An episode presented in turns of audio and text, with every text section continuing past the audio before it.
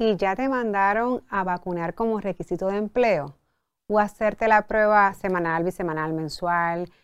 Hemos como que estado regresando un poquito, ¿no? A esto del inicio de cuando comenzó COVID.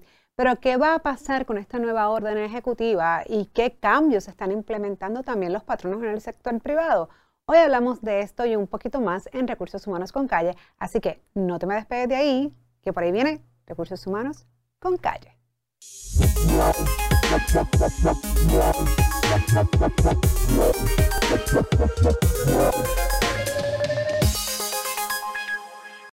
Como es de conocimiento de todos, la variante Delta y el repunte lamentablemente de COVID-19 nuevamente ha cambiado las fichas del juego y hemos regresado a tomar medidas que ya habíamos flexibilizado. Una de ellas es que no importa que los empleados estén vacunados, deben utilizar la mascarilla en lugares cerrados en todo momento. Y esto lo menciono y es muy importante porque ya incluso el CDC había recomendado que aquellas personas vacunadas en lugares cerrados podían estar sin mascarilla siempre y cuando guardaran esa distancia de seis pies. No obstante, hemos regresado. El CDC en Puerto Rico, el Departamento de Salud, etcétera, ya ha anunciado que todo el mundo tiene que tener mascarilla, aún así estén vacunados o no vacunados, no importa, lugar cerrado. Mira, nuestro equipo de protección personal regresa. Por otro lado, se anunció la nueva orden ejecutiva 2021-058 que entrará en vigor el próximo 16 de agosto del 2021. ¿Y qué menciona esta? Bueno, uno de los, los, puntos más importantes de la misma es que todos los empleados públicos deben vacunarse y que estarán exentos de estar inoculados con la vacuna contra el COVID-19, los empleados cuyo sistema inmune esté comprometido, que son alérgicos a las vacunas o que tienen alguna contraindicación médica que impida la inoculación. Pero, ojo, esto deberá ser certificado por un médico autorizado a ejercer su práctica en Puerto Rico. Además, el médico deberá certificar la duración de la contraindicación médica y si esta es temporera o permanente. Si fuera temporera, una vez la contraindicación cese, la persona entonces debe cumplir con el requisito de vacunación. La otra excepción sería no inocularse por motivos religiosos siempre y cuando la vacuna vaya en contra de las dogmas de la religión del empleado. Para poder cumplir con esta excepción, el empleado debe presentar una declaración jurada en la que certifique junto al ministro o líder eclesiástico de su religión o secta ambos declarando bajo juramento y sujeto a perjurio que por causa de sus creencias religiosas el empleado no podrá ser inoculado contra el COVID-19.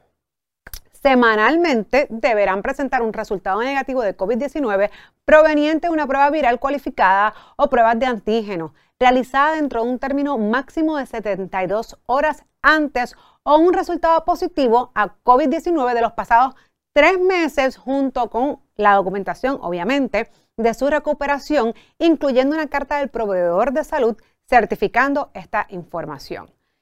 El empleado gubernamental que no presente su certificado de inmunización, o sea, del COVID, y esto es, miran, la tarjetita que se ha vuelto parte de nuestra vida, casi, casi ya más importante que el ID, que la licencia de conducir, no que el pasaporte, y que ese resultado negativo a COVID, una u otra semanal, el resultado positivo a, ¿verdad? A COVID, si es que estuvo, pero que ya pasó su recuperación, etcétera, y que no cumpla con las excepciones detalladas de la orden ejecutiva, no va a poder acudir a trabajar de forma presencial.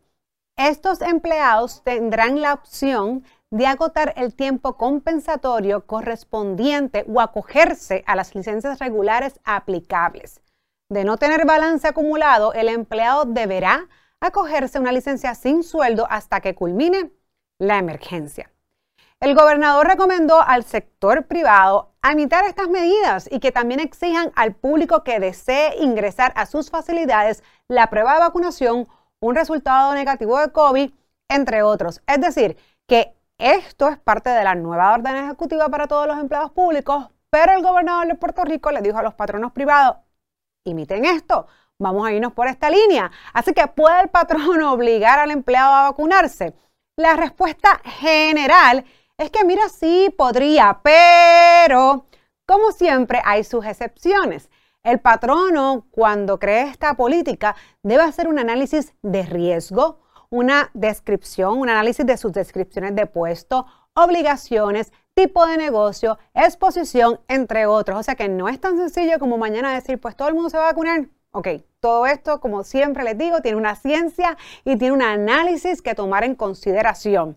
Además, que las empresas que están cubiertas por ADA y o la ley local número, número 44 del 2 de julio del 1985, que es la ley para prohibir el discrimen contra las personas con impedimentos físicos, mentales o sensoriales, son aquellos patronos que empleen 15 empleados o más.